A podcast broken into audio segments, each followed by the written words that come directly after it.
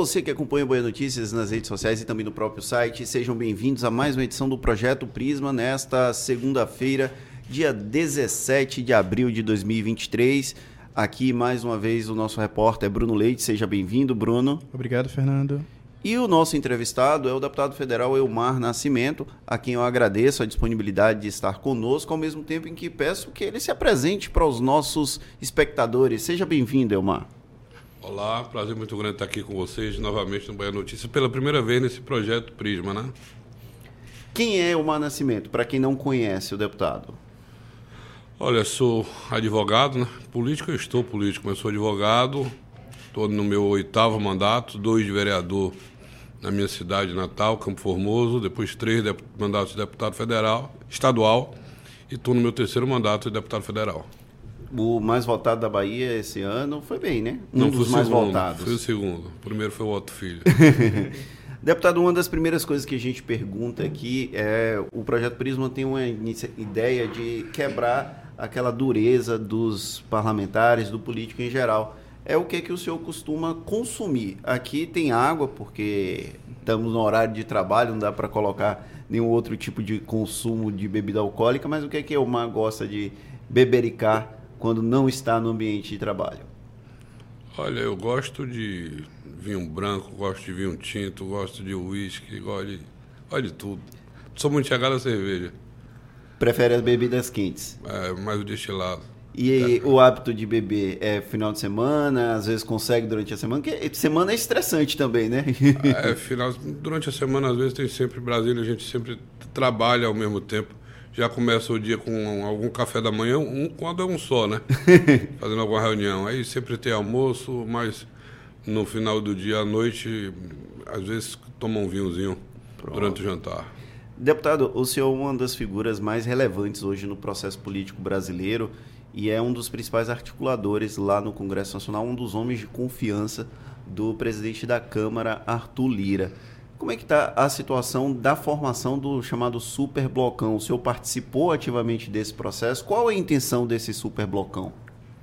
A nossa legislação eleitoral, de um tempo para cá, ela impõe que os partidos comecem a se aglutinar. Primeiro vem a cláusula de barreira, né, que é difícil ultrapassar, você vê partidos históricos que têm algum tipo de identidade ideológica muito forte, como o PCdoB, ele teve que se federar com o PT sob pena de submergir. É, essa realidade obriga que os partidos comecem a conversar para cada vez mais a gente diminuir esse espectro. A gente tinha na Câmara em funcionamento durante a legislatura passada 28 partidos. Imagina é uma mesa com 28 líderes, tudo se dificulta. É, essa realidade está se mudando. Nós temos hoje uma composição em que quase a Câmara inteira hoje está em quatro polos, o PT, a federação do PT de um lado, o PL, que já é um, por si só um partido muito grande, de outro, e dois grandes blocos, que, que é um, o nosso bloco com 175 deputados, e um outro bloco que foi constituído lá de centro também, com 142. Aí você consegue aglutinar mais e fazer com que as coisas caminhem numa velocidade maior e, e termina sendo melhor para a democracia. O bloco que o senhor faz parte tem o União Brasil, que é um partido mais tradicionalmente associado à direita ou à centro-direita, mas também tem partidos de centro-esquerda, como o PDT e o PSB. Como é que funciona o diálogo dentro do bloco para discutir as pautas que vão aparecer, que vão ser discutidas na própria Câmara, já que o bloco também tem essa função? Oh, com muita liberdade, com muita independência, mas é, as coisas são, são muito fiadas no diálogo, né? Na, com muita conversa, para que as coisas possam sair em liberdade. É, ninguém vai botar camisa de força, sequer dentro de qualquer um desses partidos. Nós não fazemos no União Brasil, que tem pensamentos díspares. Você tem deputados que são extremamente governistas e tem deputados que são extremamente de oposição, isso dentro do próprio partido. Imagina num bloco como esse. Então, ninguém obriga nada, alguns temas são consensuais.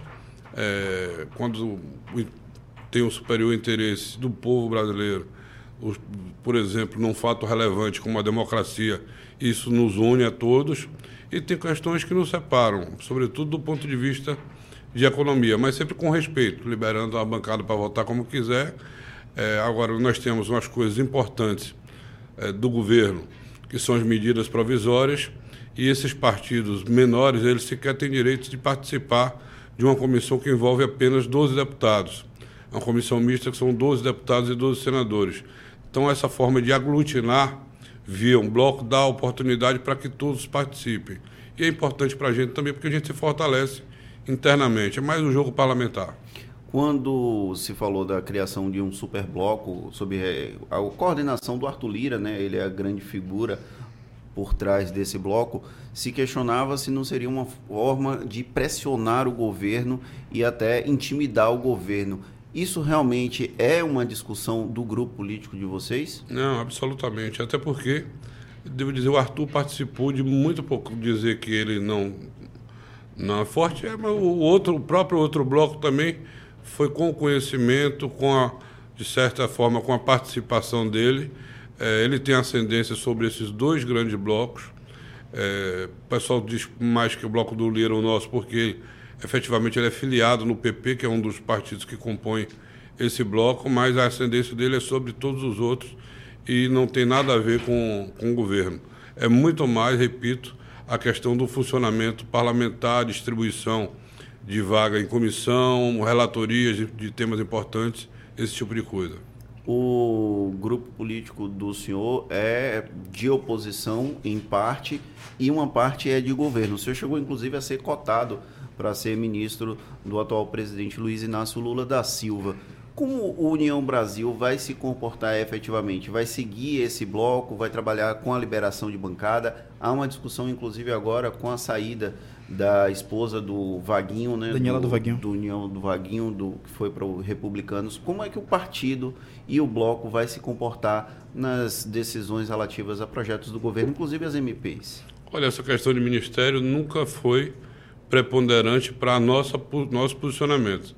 Eu não sei se vocês recordam, por exemplo, no mandato passado, quando ainda não era sequer União Brasil, era o Democratas, nós tivemos três ministérios, três filiados nossos pessoas importantes de mandato, ministros, em postos importantes, que foi o Henrique Mandetta na saúde, o Onyx Lorenzoni na Casa Civil e a Tereza Cristina como ministra da Agricultura. Nem isso fez com que a gente fosse oficialmente, formalmente, da base do presidente Bolsonaro. Então não é isso que vai impor. Até porque essa questão de ministério é do governo, do presidente, ele que escolhe. Nós não temos qualquer tipo de proibição a que um dos nossos filiados seja convidado e participe do governo. Mas não é isso que vai fazer com que. Tem pauta que nos une e tem pauta que nos separa. Talvez nasquelas que são mais importantes para o governo nesse instante, que é a reforma fiscal, a reforma administrativa, o próprio arcabouço fiscal que deve estar sendo protocolado hoje pelo governo, a gente não vai ter dificuldade de votar, inclusive aqueles que assumidamente fazem oposição ao governo, como é o caso do ex-ministro Mendonça Filho, é, porque essa pauta da economia, da responsabilidade fiscal, sempre foi uma coisa muito bem consensuada dentro do nosso partido.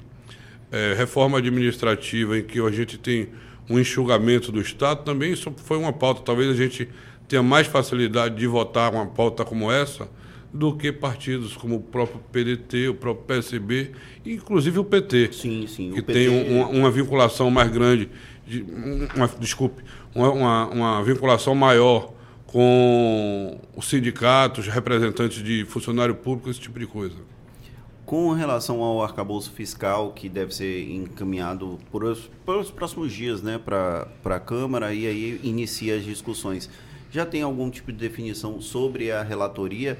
O senhor chegou a participar dessas discussões, desses debates? Não, o presidente sinalizou que será um deputado do PP. Tem, eu acho que está aí entre o Cláudio Cajado e o Fernando Monteiro. O Cláudio Cajado, baiano aqui, é uma das figuras que já foi apresentada publicamente.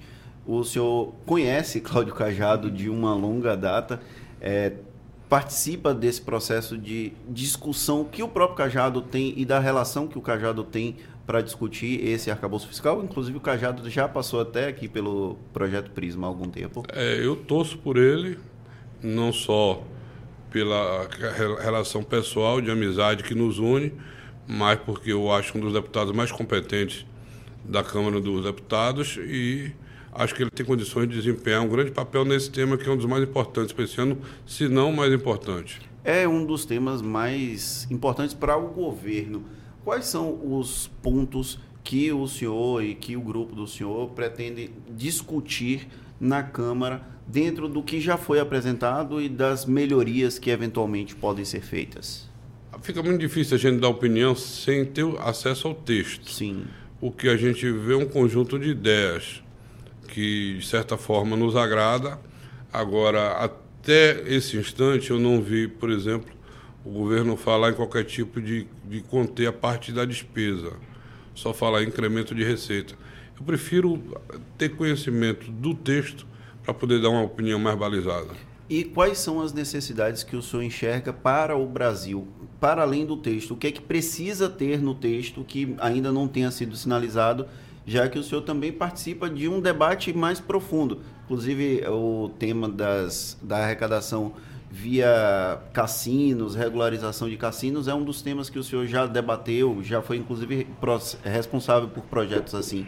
Pois é, vai, ser, vai ter que ser o um conjunto de muita coisa. O governo fala da necessidade de aumentar em quase 200 bilhões a arrecadação e a gente não entende como isso pode ser feito sem a majoração de impostos, coisa que não passa na Câmara. Ninguém tem, o Brasil não aguenta mais, o brasileiro não aguenta mais pagar imposto. Agora, tem algumas coisas, é, é, efetivamente, algumas atividades econômicas que não estão sendo tratadas com o devido cuidado. Quando eu defendo a legalização dos jogos, é porque já existe, não dá para a gente ignorar que existe jogo no Brasil a, a, o desafio é regulamentar ou não algo que existe e que não está sendo feito nenhum tipo de arrecadação. Não é o tema de você autorizar algo que não existe, mas algo que existe. Quem vai ignorar, por exemplo, a existência do jogo do bicho? Quem vai ignorar a existência de máquinas, a existência de, de dos jogos online, inclusive essas apostas esportivas que estão aí apo, apoiando e patrocinando os principais clubes de futebol do Brasil. E ninguém está arrecadando nada com isso. Isso é uma coisa fácil de ser feita. Agora, quando fala em atacar subsídios, aí a gente quer saber com detalhes, porque tem alguns subsídios que são indutores da economia. Eu vejo com muita dificuldade, por exemplo, você poder querer atacar, porque teria uma defesa muito forte da região norte, sobretudo da Amazonas, a Zona Franca de Manaus. É, como é que faz com subsídios das montadoras, que influenciaram com que algumas delas se instalassem por exemplo, no Nordeste, o próprio governo da Bahia está tentando, o governador estava esse final de semana aí na, na China tentando atrair a BID para cá. É, então a gente precisa ter acesso primeiro a essas informações para poder dar uma opinião. Sabendo que essas decisões de macroeconomia sempre têm alguma influência. Por exemplo, ao, ao longo dos últimos 10 anos, o crescimento do PIB brasileiro foi muito baixo, quase negativo. E quando você tem um crescimento do PIB, para você ter uma ideia, você precisa crescer é, duas vezes mais em, em, produção de energia, sob pena de ter um, um, um blackout. E, e, aí faltar energia. Um déficit energético. Né? Faltar né? energia para o país. São decisões de macroeconomia que influenciam é, o desenvolvimento do país como um todo. Deputado, é, é, inegável que em 2024 a pauta da, das prefeituras se dê de uma maneira muito mais intensa por conta das eleições. Na Bahia, as três principais cidades têm o União Brasil na gestão, né? Feira de Santana, Salvador, Vitória da Conquista. Não, Feira não, Feira é do MDB. É, mas o vice é, é do União. É da, da o vice é, é do União. É. é, da oposição. não, isso eu digo. Eu da digo, oposição, é. A oposição ao governo do Estado. Mas são da gestão. Bahia, Camaçari. É porque Salvador, o vice de Feira de Santana, o Fernando de Fabinho é do União. É. É isso. Então eles estão na gestão. É, é nesse sentido que eu falo.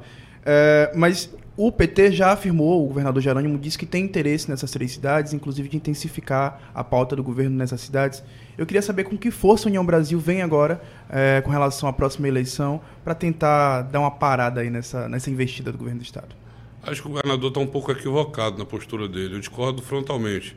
Acho que a gente disputa as eleições, defende ideias a nossa obrigação enquanto político, todos nós que gostamos do, nosso Estado, a obrigação é da gente se unir na defesa dos interiores, dos, dos interesses da Bahia. O governador tem mostrado um rancor muito grande. Ele ganhou as eleições por 1% dos votos e chega no interior e faz discurso que vai governar com quem comeu sal e poeira. Olha, uma eleição majoritária é absolutamente diferente. Depois que você ganha as eleições, você vira o governador de todos os baianos, aqueles que votaram nele e dos que também não votaram. Eu vejo uma absoluta falta de relacionamento institucional com, com prefeitos importantes. O, o, o candidato a CM Neto logrou vi, obter vitória em 17 dos 20 maiores municípios do estado. E o governador não pode ignorar a população, esses prefeitos dessa cidade, simplesmente porque não concordaram com ele na época da eleição. Ao contrário, tem, tem, tem que fazer uma parceria. O melhor exemplo disso aconteceu na pandemia, que eu acho que houve uma parceria extraordinária inicialmente entre a CM Neto e o Rio Costa, depois entre Bruno Reis e o Rio Costa, colocando como deve ser feito sempre, o interesse da população acima de tudo. Então não concordo absolutamente com a postura que o governador tem tido nos últimos dias. Quais são as prioridades do União Brasil aqui no estado? Bruno Reis, a reeleição dele é uma das prioridades e aí eu entro num debate porque muito se fala da possibilidade do próprio Neto voltar a ser candidato. O senhor avalia como possível esse cenário? Não, absolutamente. O Bruno tem feito um, um belíssimo trabalho, uma administração tão boa quanto a da Semineto. Talvez ele precise ter, já disse isso a ele, uma coisa mais pessoal de comunicação, um trabalho mais efetivo de comunicação e identidade da sua administração. Mas se você for partir para os dados e comparar é, as realizações que estão sendo feitas pela atual administração do Bruno, é uma continuidade de uma administração de sucesso que foi do Semineto. Não tem por que não ser dada a ele também a mesma oportunidade de reeleição e ele será o nosso candidato. Uma vez que o ACM não surge enquanto esse player, enquanto esse candidato, qual vai ser o futuro do ACM dentro do União Brasil? Qual espaço ele vai ocupar? É sempre a nossa principal liderança. É, ele tem que se posicionar em todos os temas é, políticos, sobre a administração, com críticas, com críticas construtivas, é, no lugar onde a população o colocou, que foi na oposição. E sempre será a nossa principal alternativa para disputar as eleições, é, na, as próximas eleições gerais. Eu acredito que ele será novamente candidato a governador. Quando o Assemineto perdeu lá em outubro de 2022, havia uma discussão sobre o que seria o futuro dele. Ele passou um tempo submergiu, né? ele falou pouco e agora ele está retornando, está participando mais ativamente dos debates. Esse processo o senhor considera natural, ele ter dado um tempo e agora ele retornando? Quais são as formas que a oposição vai encontrar para participar ativamente do debate ela que acabou ficando mais enxuta na Assembleia Legislativa da Bahia. O senhor foi integrante da bancada de oposição durante um bom tempo lá na Assembleia, oposição a Wagner, a maior parte do tempo. Mas como é que funciona isso? Como é que o senhor avalia?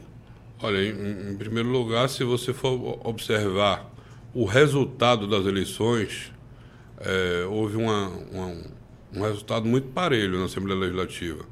É, você teve, é, se somar os deputados do PL, que foi um partido que teve um candidato próprio, com os deputados que foram eleitos no nosso campo, no campo da oposição, nós inclusive fizemos a maioria Sim. da Assembleia Legislativa.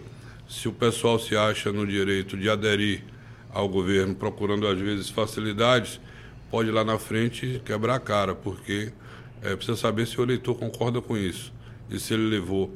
Afinal de contas, a gente tem uma procuração do eleitorado, né? Quando vai exercer o nosso mandato. É, isso não quer dizer que a gente não possa conversar. A gente conversa bastante. Eu tenho uma relação, é, inclusive social, com o senador Jacques Wagner, com o senador Otto Alencar. Senador Ângelo Coronel é meu amigo pessoal. Sou amigo de todos na bancada baiana do Congresso Nacional. Isso é próprio de, da, da democracia. A gente tem que conversar entre a gente. Temas importantes na bancada do Congresso Nacional a gente tem conversado, votei e defendi o nome da deputada Lídice da Mata para coordenadora é, da bancada. Isso não quer dizer que a gente tem que sucumbir, se entregar em troca de um carguinho ali ou um carguinho acolá. Olha a nossa postura lá no governo federal. Nós dialogamos, mas nós não, até hoje não integramos a base do presidente Lula a despeito de ter vários filiados nossos ocupando cargos. É, eu acho que isso é que é o mais importante. Quando o senhor deixou a hipótese de ser ministro, a gente ouviu e acompanhou na imprensa uma articulação para que a Codevasf permanecesse sob a sua zona de influência com pessoas ligadas ao senhor ou no comando ou na gestão direta da Codevasf. Como é que está essa situação da empresa? Olha, eu sempre fui criterioso quando tive a oportunidade de indicar qualquer pessoa para ocupar cargo. O presidente da Codevasf não tem qualquer filiação partidária. Eu conheço, inclusive, a família de longa data, um jovem competente, estava na iniciativa privada, trabalhava como gestor na Odebrecht e ele pegou uma companhia que tinha um, um, uma receita de 300 milhões no ano e hoje a receita é de 4 bi. É, passaram várias outras pessoas pela Codevast, ela não nasceu agora. É uma empresa de décadas já, de, de, de, de crescimento e de criação. Isso é fruto do trabalho que ele fez de crescimento, porque ela não tem receita própria. A receita é de vinda de investimentos de emendas parlamentares, de senadores e de deputados. E a partir da empresa funcionar contento, eu vou te dar um exemplo. Aqui a gente pode botar, é, enquanto bancada da Bahia, é, recursos para serem, é, serem investidos nos municípios via o governo do estado e via a Colevasf. E pasme você que, mesmo tendo maioria sempre, Inclusive, deputados do PT optavam pela Colevasf, porque às vezes essas emendas pessoais ou de bancadas que a gente colocava no governo do Estado levava três, quatro anos, tem coisa que nunca saiu até hoje, com mais quatro anos. E na Colevasf a gente colocava no, ano, no mesmo ano executava. O retorno era muito mais rápido. Então, Até pela é, isso própria fez burocracia, né? isso né? Não é uma questão o, de lentidão é, apenas, a burocracia atrapalha. É, isso fez com que o presidente Lasso é, se impusesse a ponto de que a continuidade dele não, não passou a ser mais uma indicação minha, mas defendida por todos os parlamentares de todos os partidos e pelos presidentes da Câmara e do Senado, que, é, de certa forma, verbalizavam, vocalizavam essa expectativa de continuidade do processo de crescimento da empresa. Falando sobre o presidente da Câmara, é, teve um debate muito importante ao longo das últimas semanas sobre a discussão das MPs e a forma como as MPs iam é, tramitar na Câmara e no Senado, se ia manter aquele modelo da, do período pandêmico ou se retornaria ao modelo anterior com as comissões mistas. No final das contas, prevaleceu a questão das comissões mistas, mas isso gerou um atrito entre o presidente da Câmara e o presidente do Senado. Isso já, essas arestas já foram completamente sanadas ou ainda vai haver algum tipo de debate dentro da Câmara sobre um eventual PEC, inclusive para mudar a forma de tramitação das MPs? Olha, semana passada nós acertamos a instalação e funcionamento de três comissões mistas. E a, a única delas que começou a fazer o trabalho, votar, votar plano de trabalho, foi a, a primeira comissão que tratava da reforma administrativa. E interessante, um deputado do meu partido, deputado Danilo Forte, pediu visto e derrubou a sessão. Sabe por quê? De todos os presentes na comissão, sabe quantos senadores tinham? Nenhum. É isso que a gente vem dizendo. Você tem 11 comissões mistas por conta de 11 comissões provisórias. Multiplica por 12 senadores e 12 suplentes, 24. 24 vezes 11 vai dar 200 e tantos senadores. Só tem 83. Aonde é que você vai. É, só tem 81, só tem, só tem 101. Vamos passar a ter que ter agora o dom da ubiquidade, para estar no mesmo lugar ao mesmo tempo. É isso que a gente está falando. Que não dá para funcionar dessa forma.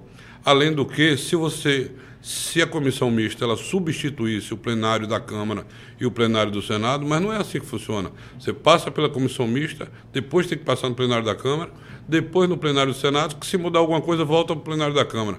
Então você está tendo três foros de discussão sem ter necessidade. Poderia ter apenas dois, porque afinal de contas, o que for decidido pelo plenário da Câmara e do Senado é o que vai valer no final, da, no final das contas. Então é muito melhor para o governo, que sabe disso. Mas existe algum tipo de perspectiva que esse debate seja feito na atual legislatura, da mudança da tramitação, ou esse ponto vai ficar aguardado por enquanto?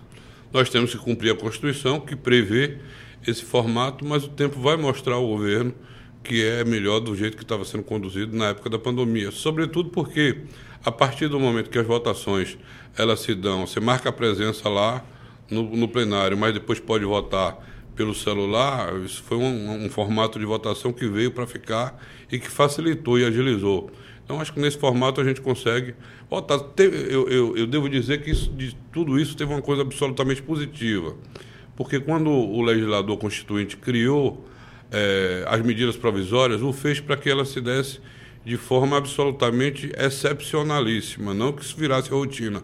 Não é uma coisa do atual governo, mas de todos os governos de utilizar esse instituto das medidas provisórias como uma coisa normal, legislando e usurpando a função do Congresso. A partir de agora e dessa disputa que houve, assim, digamos, entre a Câmara e o Senado, forçou o governo a reduzir das 11 para 3 ou 4 medidas provisórias e transformar todas as outras em, em, em projeto de lei com urgência constitucional, que é o que deve ser feito, e a gente tem condição de votar com a mesma celeridade até de que é, uma medida provisória, dessa feita sem a necessidade de poder, de, de, precisar passar por uma comissão mista, e sendo que você pode iniciar por, por, pelas duas casas, diferente das medidas provisórias, que tem um procedimento especial, em que ela sempre tem como casa iniciadora a Câmara dos Deputados. Deputado, ainda tratando sobre essa questão do, do que já foi resolvido, ou tempos passados, né, assuntos resolvidos, a gente tem as RP9, né, que era uma estratégia também de aproximação dos deputados com uh, a pauta municipalista. Ano passado o STF, enfim, a decisão do STF acabou com as RP9, são as emendas do relator.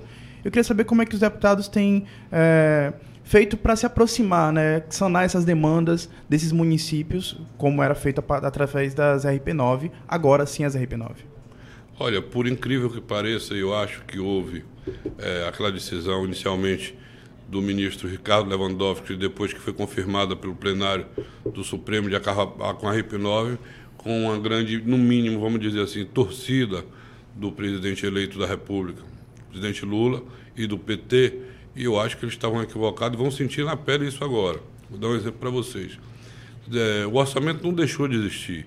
Então, 50% daquele orçamento foi transformado em emendas individuais, impositivas e outros 50% foi conduzida para os ministérios.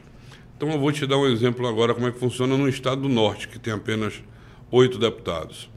É, o, deputado tem 32 milhões de emendas individuais, aí tem mais 220 divide, que eles geralmente dividem entre si por oito deputados e três senadores, ou seja, por 11, aí bota aí mais quase 20 milhões, passa dos 50 milhões, e do que foi para a RP2, que na hora que vai dividir, é, vai dar uma diferença de 3, 4 milhões por deputado. Ou seja, um deputado é, de um estado do norte como Acre, que foi 75% bolsonarista, ele, não sendo governo, ele tem 50 milhões para ser governo, ele tem 55. Você acha que ele vai ser o quê?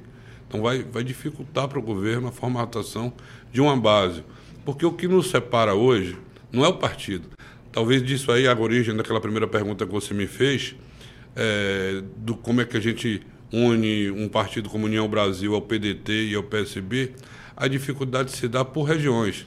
Eu não tenho dificuldade, por exemplo, com os deputados do Nordeste, inclusive da Bahia, em votar a favor é, de medidas do governo do PT, porque aqui o Lula tem uma força muito grande.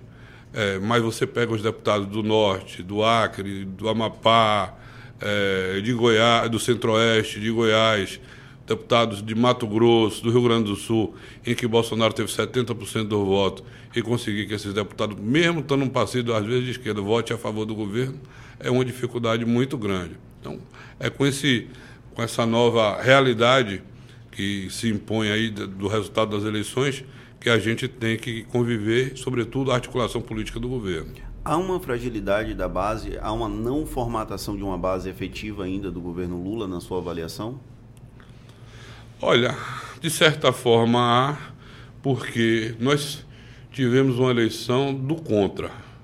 Foram os eleitores contra Bolsonaro e os eleitores contra Lula. E os contra Bolsonaro ganharam as eleições. Então o sujeito, o eleitor que vota no Lula é o eleitor que votou no PT, no PSB, no PDT isso representou o quê? Um terço do parlamento, ali, algo em torno de 130 deputados, de 20 e poucos senadores. E os outros eleitores que votaram nele votaram contra Bolsonaro, mas votaram parlamentares de centro. Então o governo vai ter que esquecer as eleições. Foi o que o presidente Lula tentou e tem tentado fazer, é, avançar para o centro e poder conversar com quem está disposto a ajudar. Afinal de contas, sempre o centro é que tem garantido estabilidade a todos os governos. É a população que decide assim. Se não, se fosse para fazer toda a pauta que o presidente Lula defendeu nas eleições, ele teria lhe dado uma maioria legislativa, o que não fez. Houve algum tipo de mudança na forma como o governo federal lida com o parlamento entre uma gestão e outra? Da, da própria interlocução, os atores escolhidos para dialogar com o Congresso, ou não teve nenhuma diferença até agora perceptível? Olha, a diferença foi o presidente Lula tentar fazer um governo de coalizão a partir do chamamento a partidos para que indicassem quadros e dividissem os ministérios. No governo passado, a despeito de ter é, pessoas filiadas a partidos, inclusive o nosso partido, em nenhum instante isso foi na base da formatação de uma, de uma base parlamentar, que foi muito mais assegurada via as emendas de relator. É, 90% dos deputados que compõem a, a, a Câmara, eles não têm acesso a indicação ministerial, a cargos de segundo escalão.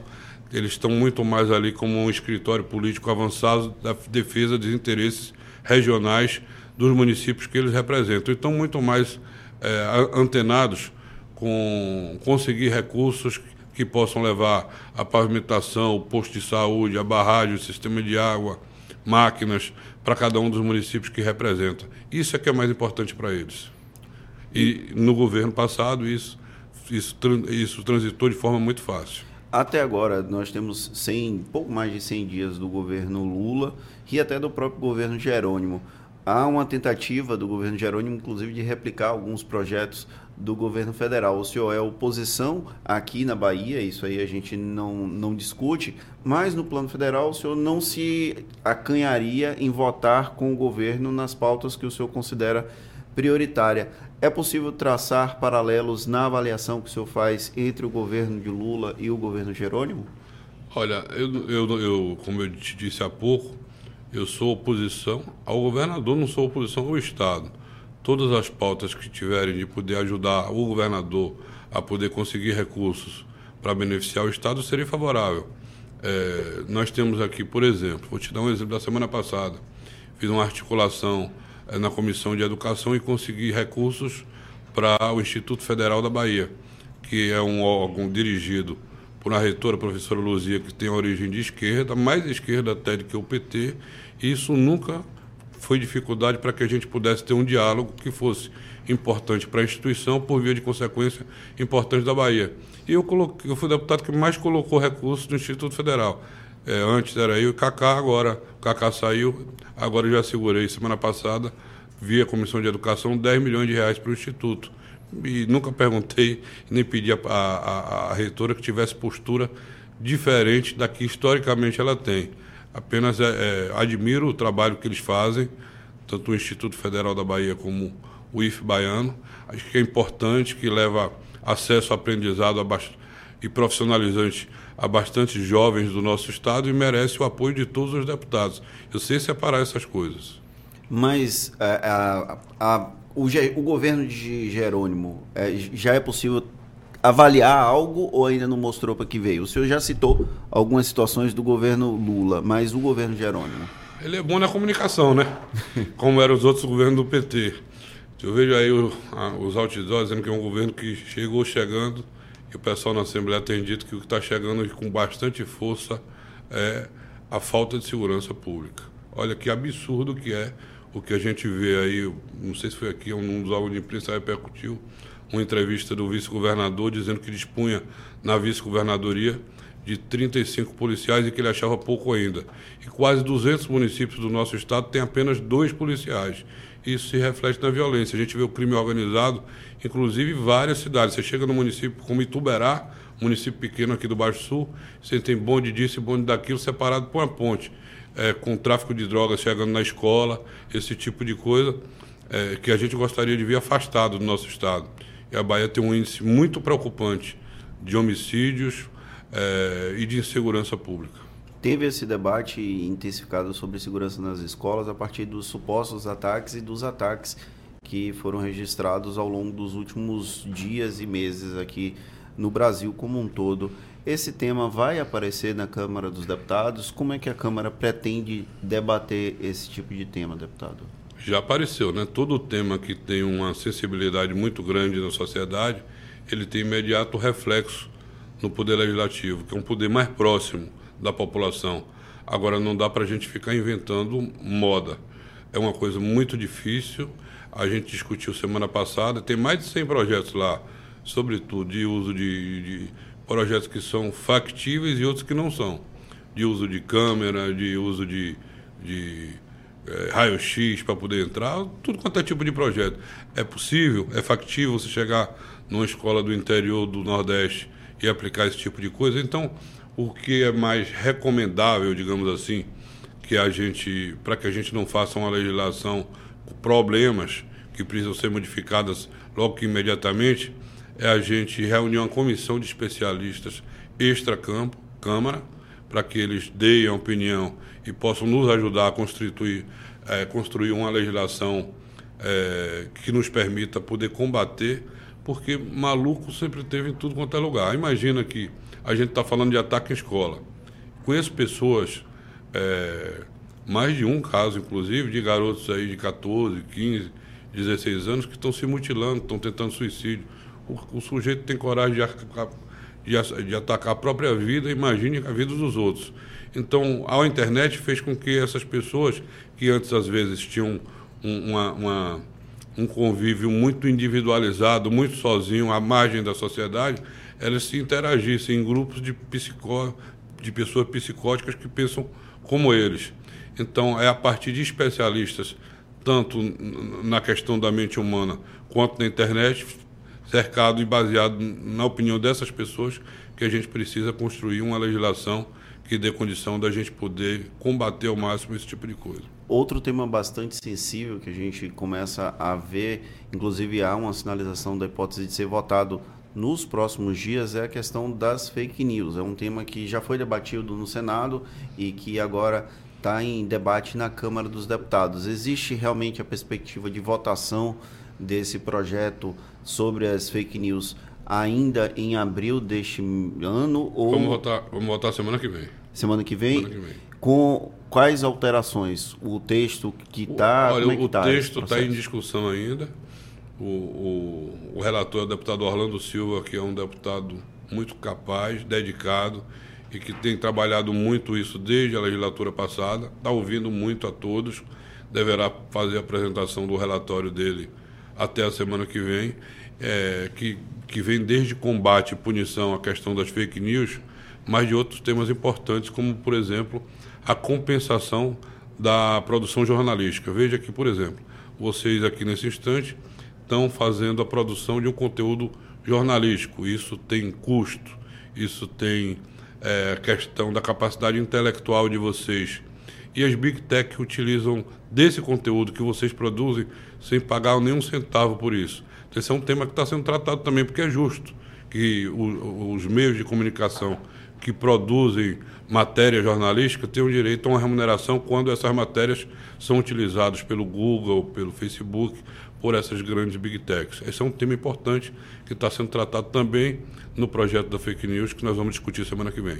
Outra questão que está batendo na porta lá no Congresso Nacional é a CPMI do dia 8 de janeiro. É, qual a situação atual, o status dessa CPMI? O Rodrigo Pacheco sinalizou que leria nesta terça-feira o requerimento para criação já com as assinaturas mínimas essa CPI, o senhor acredita que vai, CPMI, vai ter relevância nesse processo ou ainda não é o momento de se instalar uma comissão para discutir esse tipo de tema? Olha, todo governo sempre, em tese, é muito contra a comissão parlamentar de inquérito, porque a gente sempre sabe como é que ela começa, não sabe como ela termina. A partir de decisões é, com poderes que são dados aos parlamentares próprios de justiça, poder de busca e apreensão, poder de quebra de sigilo bancário, fiscal, telefônico, esse tipo de coisa, é como você pescar de tarrafa. Você, você joga lá para buscar uma coisa e traz outra. Você nunca sabe o que é que vai buscar, o que é que vai conseguir trazer nessa investigação e termina sendo, é, em determinados momentos, um pouco de, desestabilizador para o governo. Você imagina de que é, uma CPMI contra essa questão dos atos de 8 de janeiro, a princípio, a priori, todo mundo pensa que seria algo contra o governo do, do presidente Bolsonaro, que poderia ter inicialmente é, estimulado aquele tipo de atitudes. E não vê que o atual governo é que está trabalhando de forma muito forte pela sua área política para impedir que essa CPI seja colocada em andamento. Então, é, eu efetivamente, eles é que têm condição de saber o porquê eles não querem que ande. Lá no meu partido ficou absolutamente dividido, exatamente metade assinou e metade não assinou. O União Brasil é um partido que nasceu relativamente dividido, apesar de ser uma fusão entre o PSL e o antigo Democratas. Qual a situação atual dessas alas distintas dentro do partido? Tem uma ala que é muito mais pró-governo, tem uma ala que é muito mais pró-oposição. Como é que funciona isso no âmbito do União Brasil? Existe uma ala Luciano Bivar e uma ala Semineto? Como é que funciona Não, isso? Tem, tem temas que nos unem e eu acho que o que nos une são os temas mais relevantes e importantes para o governo e para o país. Os temas de economia, por exemplo, com relação à responsabilidade fiscal, à liberalidade na economia, à contenção de gastos públicos. Isso nos une. Eu fui relator, da, por exemplo, da PEC da transição na Câmara e o senador Davi Alcolumbre no Senado. E 90% do nosso partido votou a favor. Esses temas prioritários para o governo, que são tão prioritários que vieram via medida provisórias, provisória, que é a questão é, que, do que está posto aí de, de, de medidas ligadas à economia, todos eles eu acho que o nosso partido vai votar com uma forma muito majoritária, muito grande. 90% vai votar a favor. Uma parte de parlamentares e de pessoas filiadas à União Brasil, principalmente ali no Rio de Janeiro, a gente até citou, saiu do partido e migrou para os republicanos. Existe algum tipo de tensão entre os dois partidos por esse tipo de movimentação? Não, porque se eles não fossem, o problema é eles não foram procurados pelos republicanos. É, eu, eu tentei mediar, até porque me relaciono absolutamente bem, tanto com a ministra Daniela, que é deputada, quanto com todos os outros cinco deputados. É um problema é, de divergência entre a Executiva Nacional, sobretudo o vice-presidente, e esses deputados do Rio de Janeiro. E eles tomaram a decisão achando que tem direito à justa causa para sair é, e iriam para qualquer outro partido. O Republicanos é um partido que a gente tem uma relação muito boa, muito próxima. Eu tenho o presidente é, Marcos Pereira e o líder na Câmara, o Mota, como um dos meus principais amigos interlocutores lá na Câmara, e absolutamente isso não vai refletir no nosso relacionamento, até porque esse movimento poderia ter sido feito no inverso, de deputados saindo, procurando sair de lá para cá.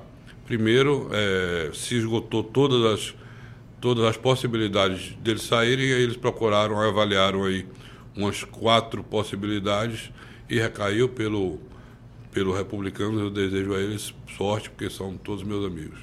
O, aí eu vou voltar um pouquinho na história. É, nós tivemos um episódio lá em 2021 da eleição da Câmara dos Deputados que acabou culminando com o um rompimento definitivo entre Rodrigo Maia e Elmar Nascimento, vocês que tinham uma relação de proximidade. É, hoje já foi feito, já foi refeito algum tipo de ponte, algum tipo de estreitamento, ou ainda se mantém esse distanciamento? O senhor acabou apoiando o Arthur Lira contra o candidato apoiado pelo Rodrigo Maia à época. Ele, inclusive, desistiu de ser candidato, ele não foi candidato à reeleição. Como é que está a sua situação com o Rodrigo? Eu tenho um pai no coração, porque esse negócio de ficar guardando mágoa e rancor não é bom, não faz bem ao, ao, organismo da gente, não faz bem ao coração. Mas eu não tenho visto porque ele tomou a decisão de não se candidatar nessas últimas eleições, não é deputado, não frequenta mais os mesmos ambientes que eu frequentava e desde o final do mandato a gente não não, não, não tem se visto mais nesse falado. Mas durante o final do mandato já existia pelo menos algum tipo de relação de conversa, porque a gente ouviu nos bastidores que Rodrigo queria ver qualquer pessoa menos o Emar Nascimento, né? Não. Nós não nos vimos, não. Mais alguma coisa, Bruno?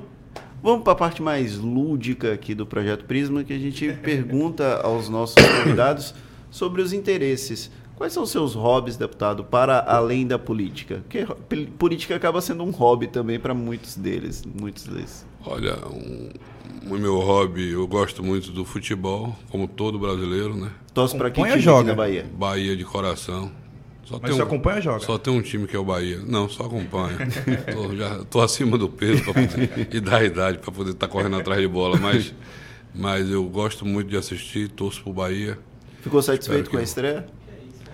Claro que, que não, né? Mas eu, eu, não sei muito essa questão de enxurrada de, de técnico português aqui. É, acho, não sei se isso é o melhor caminho para poder levar, bora que tomara que acerte. Acho que o Bahia tem investido bastante em bons quadros. Concordou é, com a SAF? Eu ia perguntar isso agora. Concordei. Concordei, não tem como subsistir. Eu acho que só o Flamengo é o único time brasileiro que tem uma administração uma torcida que faz pagar suas contas. Fora isso, tem que ser essa transformação que a gente fez na lei para possibilitar a criação das SAFs. Os investimentos que o Bahia fez, ou certo ou errado, foram vultuosos. Imagina se não tivesse esse recurso para poder fazer esse investimento, que situação é que o clube estaria. E nessa de fazer investimento em jogadores jovens, às vezes se acerta, às vezes não. Aí agora é, eu acho que é a mão do técnico, né? De poder acertar. Tem que esperar não, o resultado, né? Acho que, do ponto de vista individual, o melhor elenco do Brasil é o Flamengo. E vocês viram o resultado dos últimos jogos, não esse último do final de semana, mas o resultado do. Cinco vice-campeonatos. Cinco vice-campeonatos com, com o elenco que tem, né? É, o senhor gosta de praticar esportes, atividades físicas? Olha, eu confesso a você que eu estou parado há muito tempo. Essa coisa assim, quando a gente é, faz o que gosta, se dedica de corpo e alma a isso, isso consome muito tempo seu. Eu, eu já vou hoje à tarde a Brasília, geralmente eu vou nesse voo desse, de 15 horas e volto na quinta-feira à noite. É, por coincidência, é, no último voo voltava junto com Antônio Brito, que é líder do, do PSD, e com Adolfo Viana, que é líder do PSDB, e a gente comentando que o povo não tem noção, pelo menos da parte da gente, como é o nosso trabalho em Brasília, que é trabalhar 14 horas por dia. Filmes, livros, algum hobby nesse sentido? Olha, livro tem tem algum tempinho que eu não tenho tido a oportunidade de ler. Não dá tempo, né, Não dá tempo. Eu gosto, mas tem muita oportunidade. Eu acho que o último livro que eu li foi um que falava da vida de Carlos Lacerda enquanto oposição. Mas já tem algum tempo. E, e Filmes TV, e séries? Filme, filme, série Esse final de semana eu terminei de assistir, sempre que eu tenho um tempinho, uma série chamada Agente Noturno. É, lançou recentemente pela Netflix. É, terminei de assistir esse final de semana. Eu gosto muito de é cinema. Boa? Eu gosto muito, é bom. Principalmente do meio pro fim fica bastante interessante. Eu gosto muito de cinema, sempre gostei muito de cinema. Ia todo final de semana. Tem algum filme Real, predileto? Realmente não. Eu gostava de rock, né? Aquela série rock, um, dois, três, quatro, todos eles ali. Qual foi o último Filme que senhor lembra de ter assistido no cinema? Rapaz, foi esse do, do, do, do de boxe que tem aquela a continuidade da série. Creed. Creed. Creed 1, 2 e 3. Acho que agora Esse é o último 3. agora. Que tá, tá, acho que está até em cartaz ainda, né? É, é com é, Michael B. Jordan. Exatamente. Tem um, acho que tem uns três semanas aí que eu assisti. É, tá indo mais pro cinema do que eu. Culinária, o senhor é daqueles que gosta de cozinhar ou só gosta de comer? Não, eu gosto de cozinhar alguma coisa também. Sei fazer pouca coisa, mas sei Quais são as especialidades de Elmar Nascimento? Polvo, sei fazer. E é uma, geralmente é difícil, né? É. Mas eu foi interessante que tem um, um ex-prefeito que voltava comigo. Um dia eu fiz jantar lá em casa, junto com outro amigo, e cada um vai fazer aqui uma especialidade. E a, a especialidade que os dois levaram, eu aprendi a fazer. Um, um foi esse polvo e outro era aquele peixe no sal. Sim, sim, com a crosta de sal. Uma crosta de sal. Eu já fiz esse peixe. É, é, realmente fica bom. Fica muito bom. E, mas o senhor é do, do sertão, né? Campo Formoso é do sertão. Como vê essa proximidade, assim, para fazer um povo que gosta Não, tanto? então o convívio.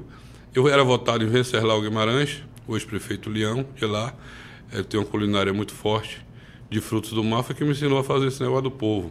E a gente tinha um amigo em comum, que era o Gildo Lima, já faleceu, inclusive, que é de Uauá, mas o Gildo foi que O, é, o Leão me ensinou a fazer na hora e o Gildo levou pronto o peixe. Não sei se foi ele mesmo que fez.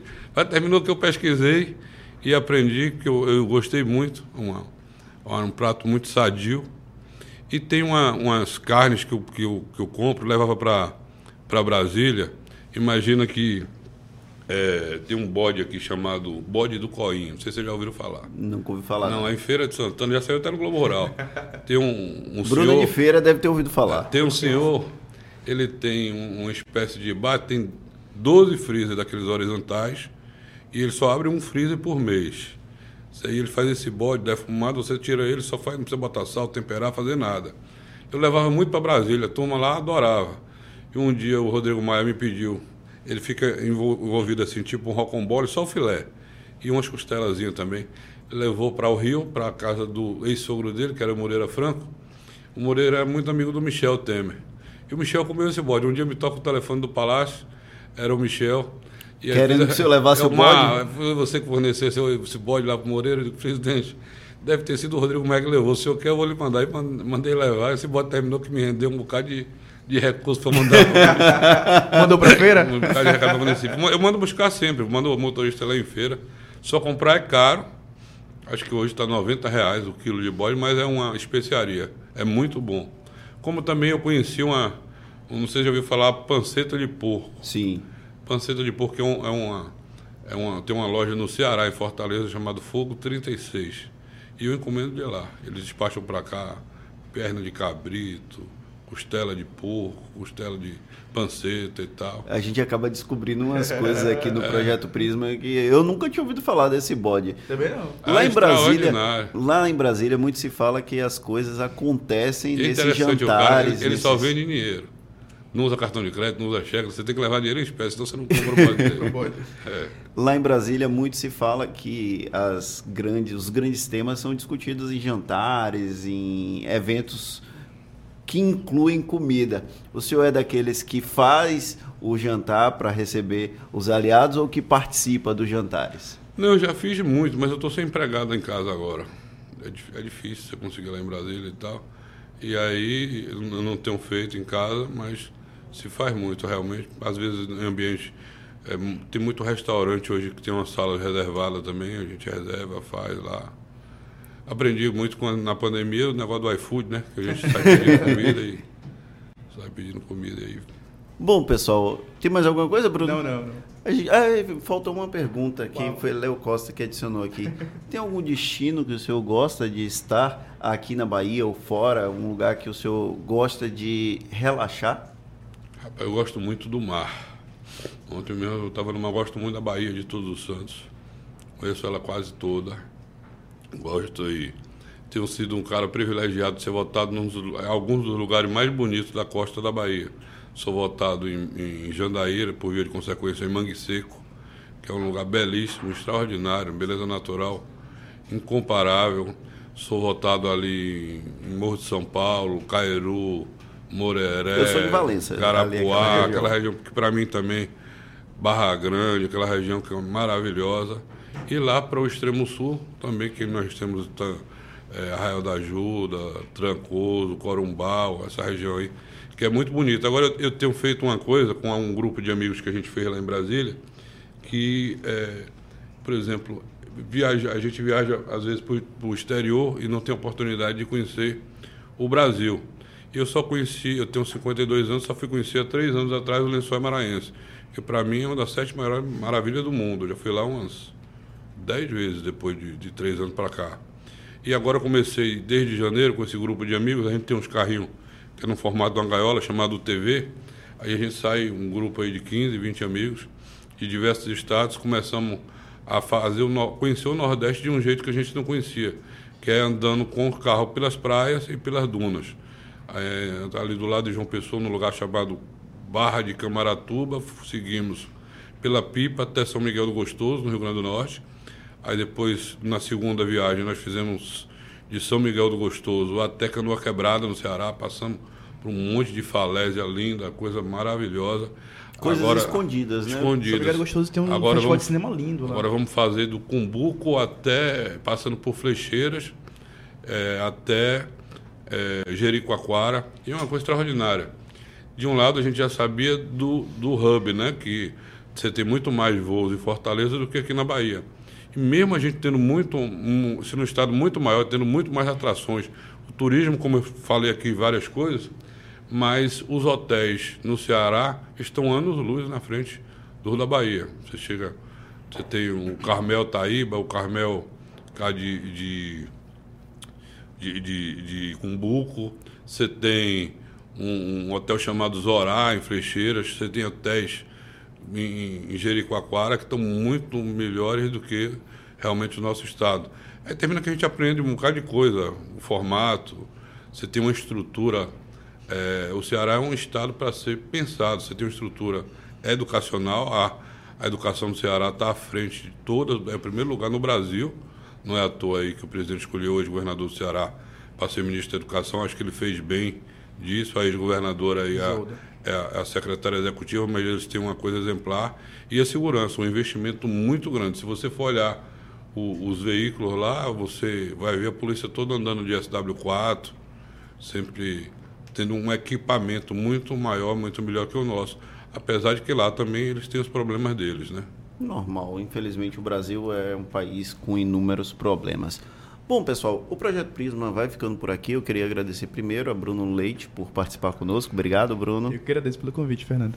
E agradecer ao deputado Elmar Nascimento por disponibilizar-se para participar conosco, para bater esse papo. Muito obrigado, deputado.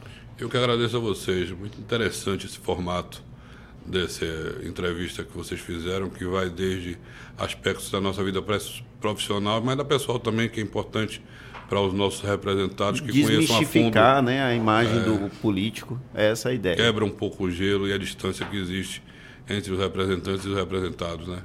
Muitíssimo obrigado. Bom, pessoal, o Projeto Prisma vai ficando por aqui. A gente se vê na segunda-feira às 16 horas ou a qualquer momento, se houver uma edição extraordinária. Lembrando que em até 24 horas essa entrevista fica disponível nas principais plataformas de streaming, além, é claro, do YouTube. Um grande abraço e até a próxima.